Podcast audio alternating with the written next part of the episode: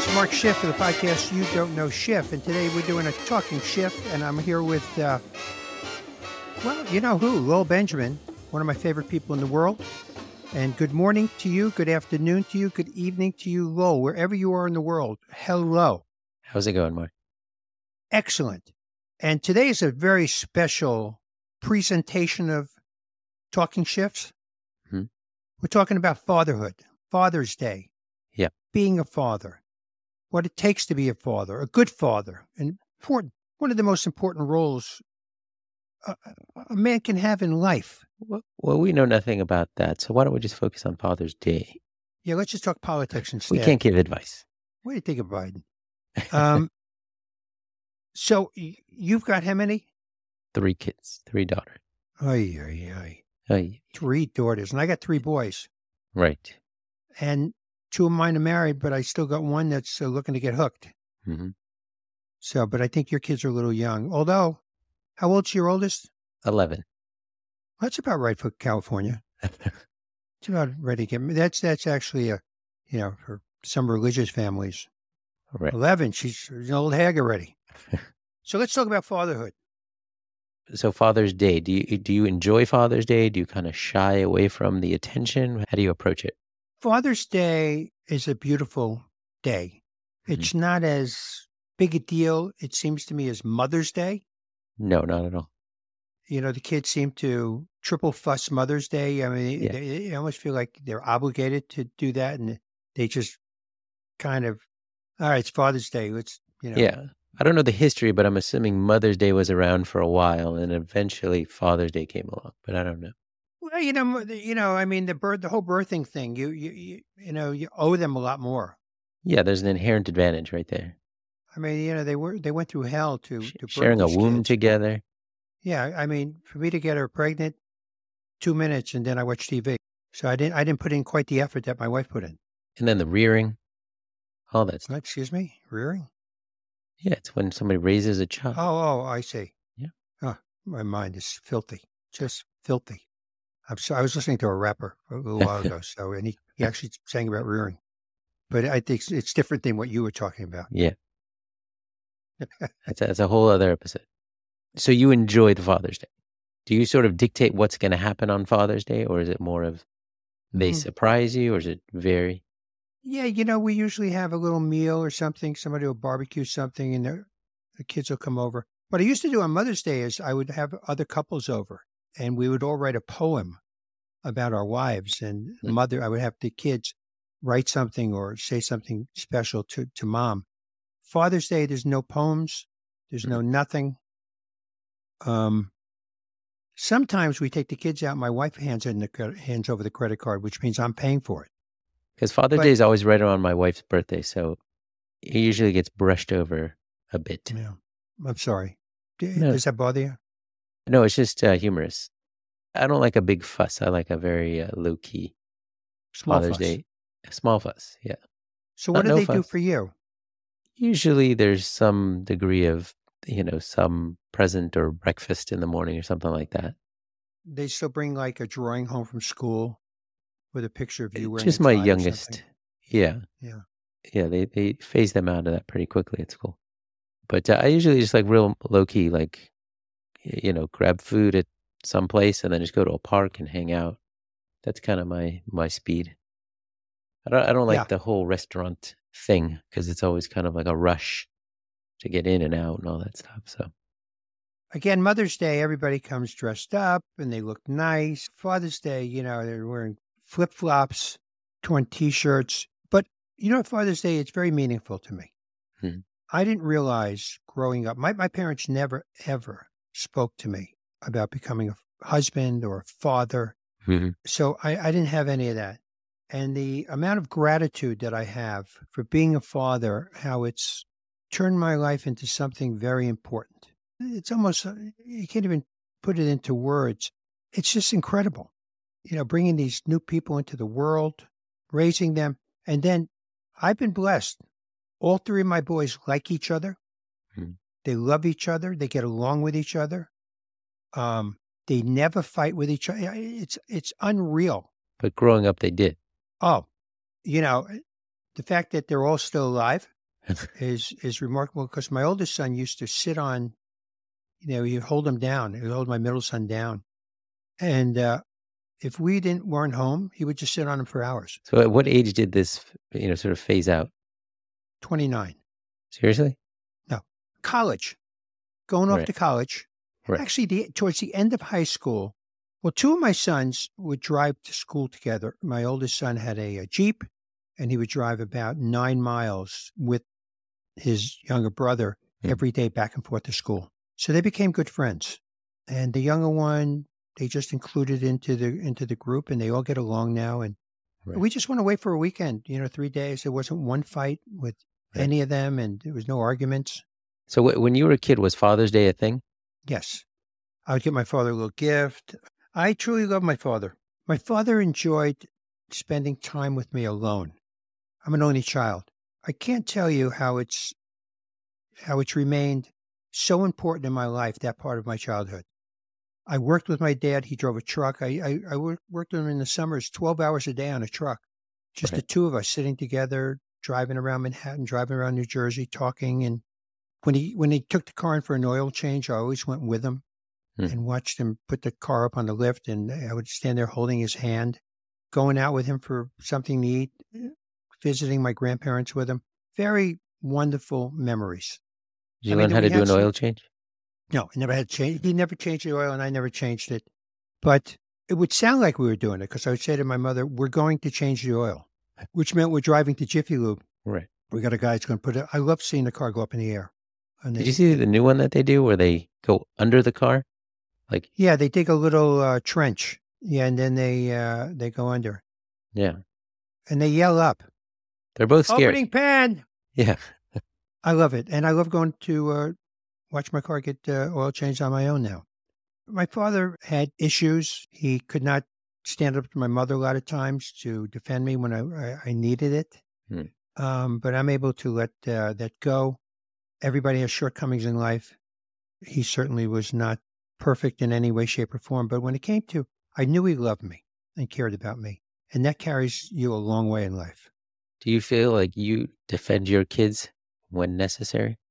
I tried. You you can't defend them to the wife. It's it's very hard. Well, that's why I was curious the way you said that. It was an interesting. yeah, I guess you know. I mean, look, th- that's what I realized later on. I got empathy for my dad. You know, um, like if I disagree, listen. One of the most important things in in raising children is the, the husband and wife has to be as close to or on the same page as in front of the children. Mhm. You can't argue about, you know, you know. I, I think you're stupid the way you're, you know, and with the kids standing there to Right. to each other, and I don't like your ideas of raising him. In private, you can chat about it.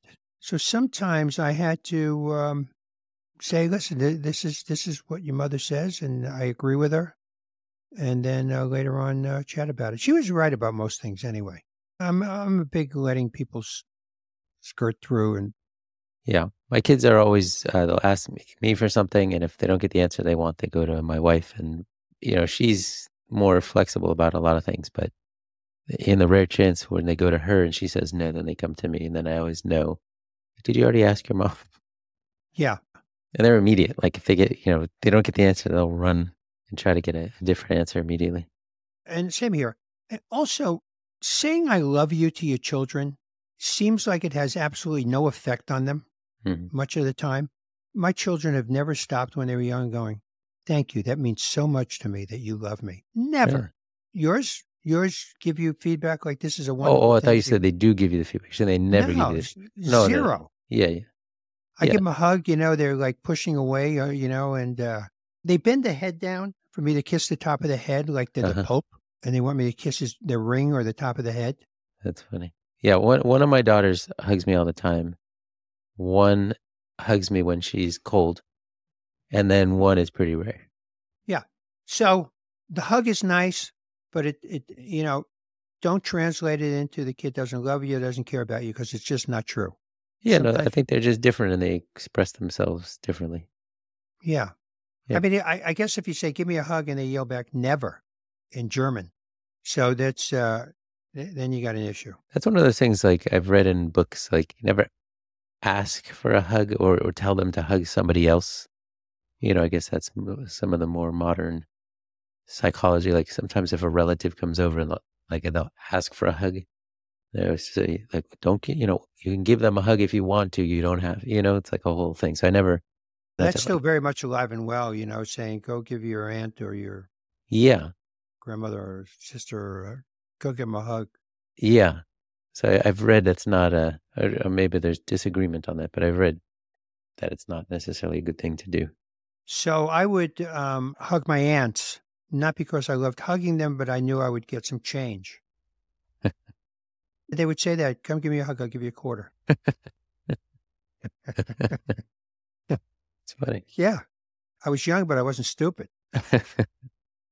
I think I even said once, I'll give you a kiss and a hug for 50 cents. you know, I upped the, uh, the thing there. The other, a hug is just a quarter, but if you want a combination, kiss and hug.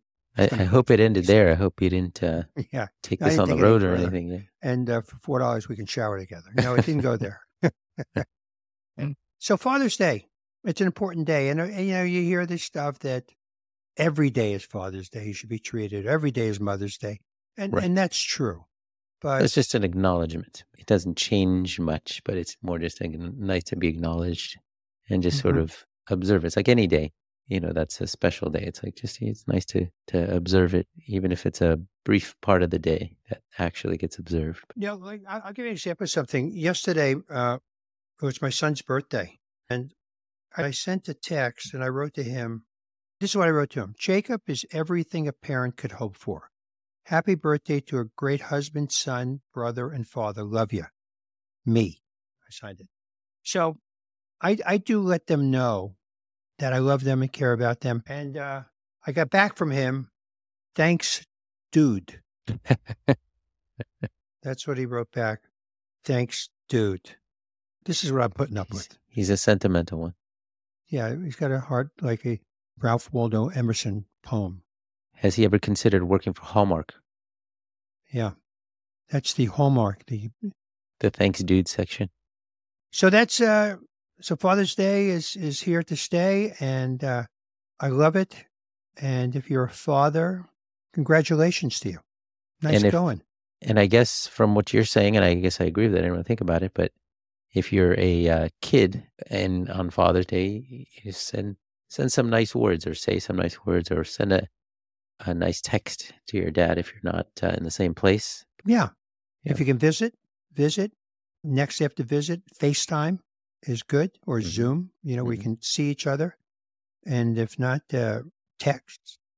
And Put a Yeah. card in the mail. put a card in. Is there's something called mail if you're young out there? They have these boxes, these blue boxes all over the city. And if you have the money, you can get a billboard for your father. Get a billboard. And uh, what should they send them? Like, wh- what gifts? Did you ever get a Father's Day gift from your kids? I, I know they're young, so your wife would, would buy it and I- give it to them yeah. to give to you. I think my wife maybe gets like something like a sweater or something. To me, I just like the the sentiment and the you know brief togetherness. You know, because usually everyone's running around doing whatever they're doing. So I kind of just Yeah. like that. It's not. It's you know th- th- that's the other thing. The gifts for fathers are, are very weak compared to the gifts for mothers. That's the other thing. I'll give my wife a. Uh, there's a facial place she likes here, so you know I'll dump two hundred, get it, you know the facial thing, and then uh, she'll go. Hey, you want to go out for a salad for Father's Day? Yeah. No, in in defense of my wife, she is very generous with gifts, but I did I usually don't appreciate. She's Stuff. generous with give you gifts Yeah. because she she's given me and you know my wife and I. You know, she gave us a uh, you know the food thing a uh, card Yeah. to go two hundred dollars worth at this wonderful restaurant. Yeah. Yeah. No, she's very good, uh, generous with all that stuff, but it's She is. it's lost on me a bit just because I don't. What's the biggest gift you ever gave her? And don't say you the children. when we before we got married, right before we were engaged, and she needed a new car, so I uh, bought a new car. So that was Really? that was the biggest one. Before you were married? Did you know you were getting married or was this we the, were uh, engaged. the pitch? yeah. There's more. and if you from. marry me, wait till you see what you get. And you Then showed you- her a picture of a Learjet? yeah, then I'll get you a car with leather seats. Uh, so that was the biggest one, and she kind of freaked out. Oh God. But that's that's it. Ever, ever since then, I, don't, I haven't bought anything.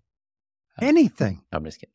No, but then yeah, that that's I think yeah, it's still the the biggest thing we've ever I've ever given as a gift. But it was just one of those things. She had a car lease and it was up, so we needed to get a car. So No. it wasn't uh, otherwise planned. How about you?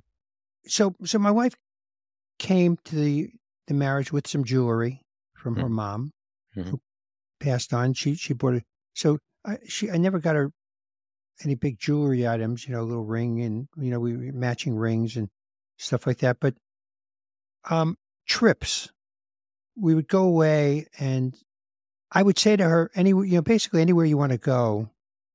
I I tried to let her choose what she would like.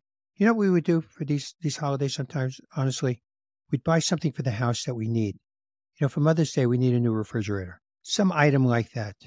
Yeah, that one. But I never went out and spent like thousands of dollars and handed her something. She just she would she would think I was nuts.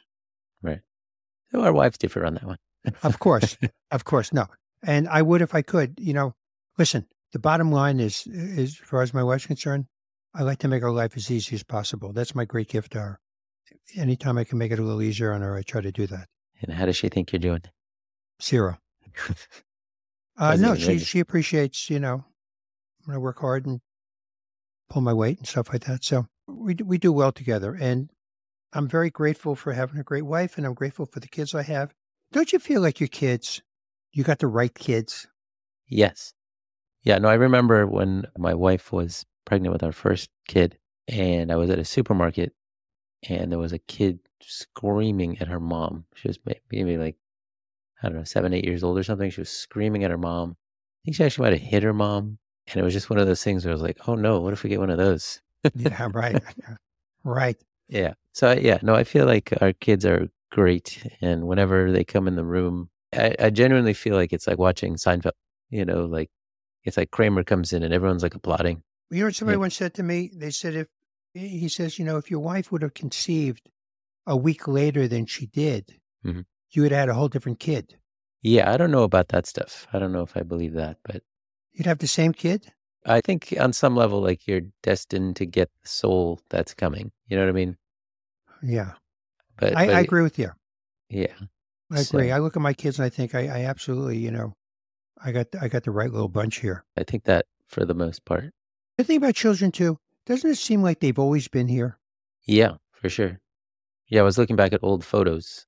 You know, I looked at a photo before our youngest was born, and I was like, "Well, that's weird." Right. Yeah. Oh, this was good, buddy. Uh, yeah, this was fun. So this was a talking Schiff about Father's Day, and, And, I want to uh, wish you, by the way, Lo, the best, happiest Father's Day this year, next year, and until you're 120 years old. Should every Father's Day be wonderful and your kids recognize what a wonderful human being you are and you recognize what a wonderful family you have? Thank you. And the same. You're welcome. I hope it goes well. And everyone listening, we hope you enjoy Father's Day, whatever, however you celebrate that or acknowledge it. And we thank you for taking the time to listen with us. This was a talking Schiff, which is part of the You Don't Know Schiff podcast.